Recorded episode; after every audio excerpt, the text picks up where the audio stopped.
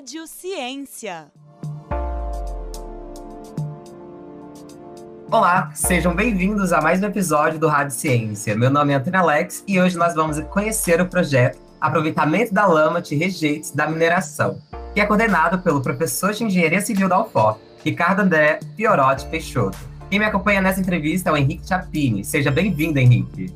Olá, Antônio, tudo bem? Sou o Henrique Chapini e antes de mais nada, também eu gostaria muito de agradecer a você, professor Ricardo, por ter aceitado o nosso convite.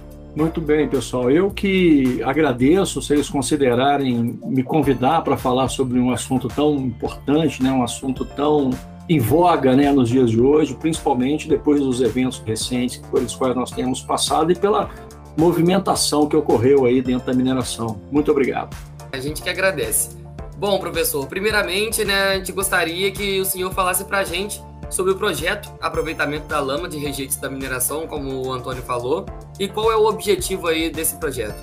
Preciso dizer que esse projeto é um projeto que faz parte né, do, nosso, do nosso trabalho no laboratório desde 2010. Né? Então, é um projeto de longa duração em que os, os, trabalhos com esses rejeitos têm por finalidade essencial dar destinação a esse material, uma destinação ambientalmente adequada, uma, uma destinação tecnicamente adequada e, por que não, uma oportunidade também de geração de emprego e renda para as pessoas que estão no entorno da mineração, né? porque nós sabemos do potencial desses rejeitos para utilização na cadeia da construção civil, é preciso umas pitadas de ciência e tecnologia né, e de desenvolvimento para que esse rejeito possa acessar as linhas de produção que são convencionalmente ah, disponibilizadas hoje, para que assim eh, esse rejeito, ao invés de ficar depositado, né, gerando passivo ambiental, gerando risco, criando é, uma série de impedimentos, possa ser, na verdade, uma oportunidade de negócio e de renda.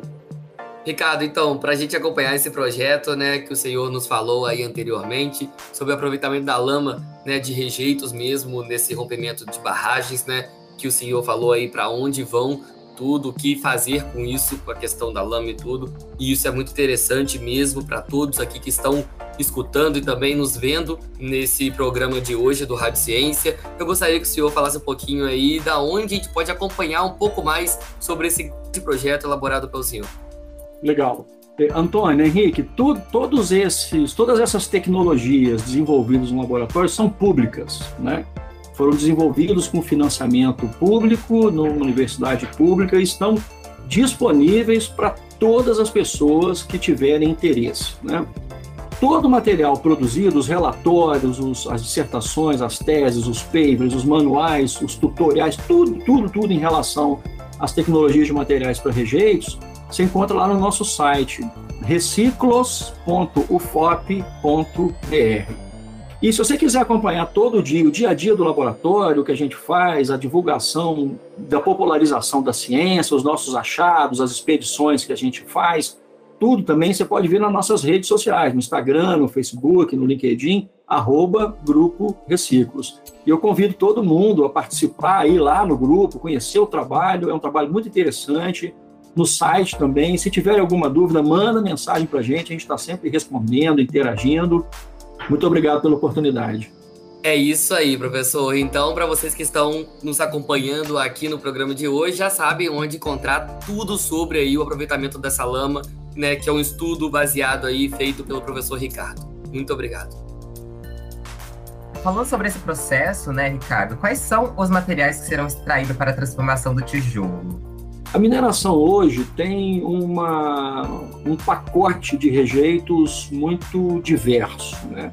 No passado recente, tínhamos menos rejeitos, né? os rejeitos que ficavam armazenados na, nas barragens, e com a necessidade atual da redução dos volumes das barragens, o aumento da segurança na operação, as minerações, elas, as mineradoras, elas estão processando esse rejeito lá das barragens e transformando isso num rejeito é denominado rejeito arenoso. É, é um nome para separar esse rejeito processado do rejeito não processado.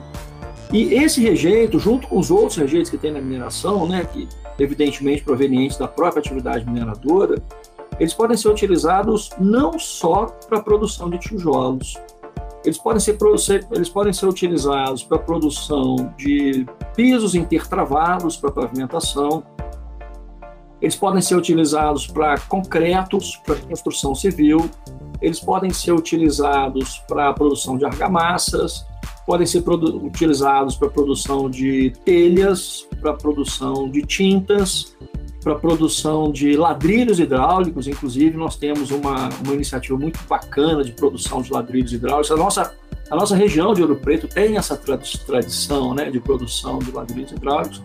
Então, os rejeitos têm várias, várias é, finalidades importantes, não só a produção do bloco. Talvez a produção do bloco tenha sido a que mais se tenha falado né, nos últimos tempos, mas é um material de construção civil versátil, é um material de construção seguro do ponto de vista ambiental e que pode ser utilizado de, de todas essas formas aí que eu apresentei para vocês.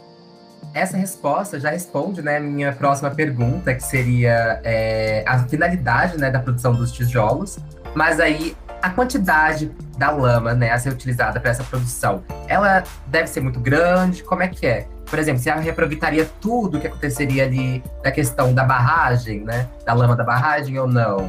É, essa, essa é uma questão muito, muito interessante. As propostas que a gente estuda no laboratório, elas não têm é, a pretensão de resolver o problema das barragens. Né? porque a gente teve que construir uma metrópole para consumir o rejeito inteiro que está na barragem. Então é, é, uma, é, uma, é mais uma solução né, que pode ser é, dedicada à redução dos volumes de rejeito nas barragens. Essa redução de volume de rejeitos nas barragens leva inevitavelmente a uma maior segurança da operação das barragens e para as pessoas que estão no entorno, porque se eu tenho um reservatório vazio, se eu tenho um reservatório com menos material, eu tenho menor solicitação sobre as estruturas de contenção e, consequentemente, maior segurança. É, eu acho que eu esqueci de falar para você, Antônio, que esses, esses materiais também, os rejeitos, e para você também, Henrique, eles podem ser utilizados na construção de estradas, na construção de vias, na, na construção de infraestrutura urbana. Quando a gente vai para esse lugar, quando a gente sai da construção civil e vai para a construção pesada, aí eu arriscaria dizer que uma, um empurrãozinho do poder público com uma inclinação do poder privado na direção de, do uso desses materiais poderia sim causar uma redução dramática no volume de uma barragem. Então, seria uma outra contribuição que, associada a todas essas possibilidades, poderia dar uma, um consumo de massa, né, de volume para essas barragens. Professor, a gente tem visto então que assim tem muitas finalidades para onde vão né, ser construídos depois esses rejeitos e tudo, né? Como o senhor tem explicado para a gente. E qual o impacto então disso para né, a sociedade e também, né, muito por conta também dos locais atingidos. É, se vai ter algum custo para poder implementar tudo isso, né? Eu digo em relação ao financiamento mesmo para a realização aí do dessas da, da finalidade né, desses rejeitos. É, vamos lá. É, a gente a gente está tocando num ponto muito sensível, né, que é locais atingidos. É, os, os, nós reconhecemos toda a perda social, toda a perda cultural, toda a perda econômica que está envolvida diretamente nos danos que foram causados pelo rompimento da barragem. Né? É, nós lamentamos sinceramente pelas vidas que foram perdidas, pelas histórias que foram consumidas, pelas pessoas que sofrem até hoje, não, não, e não conseguiram se readaptar na nova realidade né, dos novos assentamentos ou das propostas de novos assentamentos nós somos muito, muito sensíveis a isso e nós temos isso sempre no nosso radar, porque é um, é um ponto sensível, um ponto nevrálgico desse projeto. Né? Só que a gente precisa seguir em frente, né? a gente precisa, é, de alguma forma, fazer uma limonada dos limões que nós recebemos aí, que a gente recebe todo dia. Né?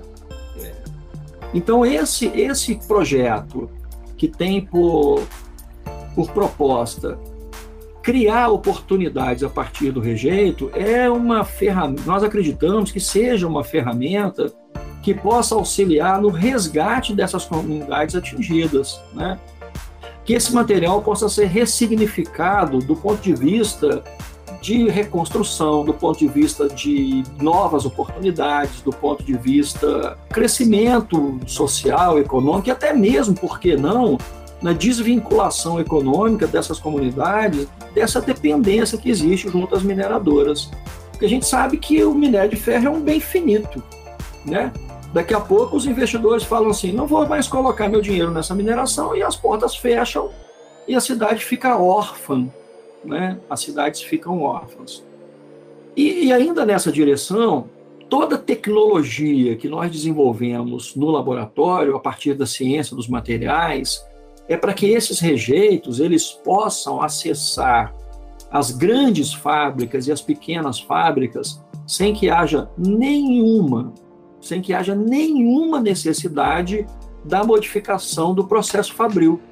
Então, se você tem hoje uma planta que faz telhas, as tecnologias que nós desenvolvemos vão oferecer um material para o seu processo industrial sem que haja necessidade que você faça nenhuma implementação adicional. Então, assim, via de regra, não há custo por parte do parque industrial instalado nas imediações desses grandes geradores para a incorporação dos resíduos ou desses rejeitos. Né? Então, esse rejeito sairia da unidade, receberia tecnologia, nós embarcaríamos tecnologia nesse, nesse rejeito, e do outro lado continuaria, continuaria saindo telha, tinta, ladrilho, bloco, concreto, qualquer outra coisa sairia lá do outro lado, sem que o processo fabril percebesse o acesso desse rejeito. Né?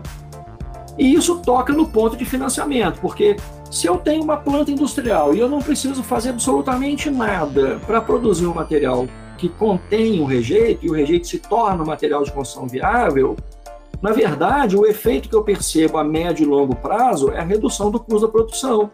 Não é verdade? Porque esse rejeito que está lá na barragem, ele tem custo. A mineradora paga para colocar ele lá. Se a mineradora entrega isso sem custo para o processamento, a indústria que processa ganha dinheiro, a mineradora ganha dinheiro, a, o meio ambiente ganha, porque as estruturas vão ficar mais seguras, as pessoas podem ser mais felizes e viver mais seguras, porque as barragens não vão ter todos esses problemas.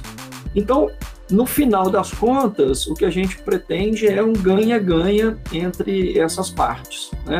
Difícil é juntar todo mundo no mesmo pacote, né? E a grande dificuldade é humana, mas a, a tecnologia vem na direção de tentar compatibilizar isso daí. Muito obrigado, é, Ricardo. Parabéns por essa pesquisa extremamente importante para a diminuição dos impactos ambientais e para a sociedade. E mais uma vez agradecemos por ter aceitado o convite da Rádio FOP. Eu que agradeço, eu estou sempre à disposição de vocês. É isso aí, gente. E para você que nos acompanhou até agora, também fique por dentro aí das nossas produções pelo site radio.ufop.br e também pelas redes sociais no Instagram e no Facebook é só procurar por Rádio UFOP. Já nos principais tocadores de áudio é só procurar por UFOPcast. A edição em sonoplastia é de Rayan Martim e até a próxima edição do Rádio Ciência. Até.